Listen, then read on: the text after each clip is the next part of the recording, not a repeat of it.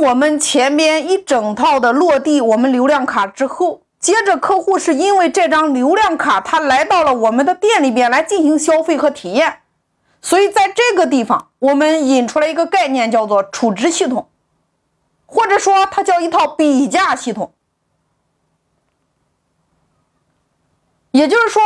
我们在打造我们公司产品的时候，我们分三个等级：第一个叫引流产品，第二个叫盈利产品，第三个叫品牌产品。无论今天你是线上还是线下，它这三个产品的等级其实就是一套比价系统。也就是当你这今天有品牌产品的时候，假设你这款包包标价五十万，那么客户再来看你的包包十万和三万的包，他不会觉得贵。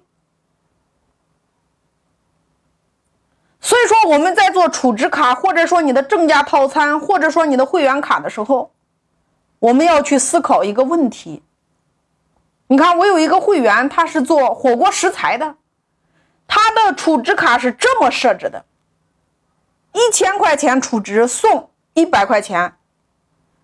一千五送一百五，两千送两百，三千送三百，四千送四百。它总共设置了五个储值的档次。那么大家来想一下，现在你是顾客，当你看到这样的储值卡项的设置的时候，你会选哪一个？其实，在他做统计中，百分之九十的人选择了储值一千块钱。为什么？第一个，你的卡项的金额太接近了；第二个。你从一千到四千，你送的比例都一样，大家有没有发现？请问，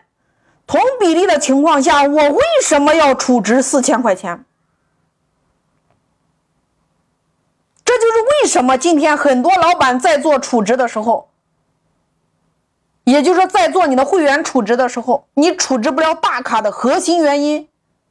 两个点：第一个，你的卡项之间的金额相差太小；第二个。你的卡项给予的赠品或者说增值的附加价值都是等比例的，这是核心原因。所以，如果你要做储值，或者说你要做会员储值的话，大家一定要遵循几个比例。第一个，比价系统，你要有一个比价储值。我前面有分享过。你看，今天所有的用户购买任何的产品、任何的服务，都是比较之后的结果。我以我为例，你今天你看，你在我的这个账号里边，我喜马的这个账号里边，我有十二张付费专辑，从一百种落地的商业模式到引流获客一百零八招，再到破解引流难题。再到玩转短视频，再到二十一天玩转美团，再到股权合伙创业，再到播商时代，再到社群营销八十八招。你有没有发现我的这些专辑里边，都同样设置五条免费试听？其实我就是给所有的会员设置了一个比较的一个系统。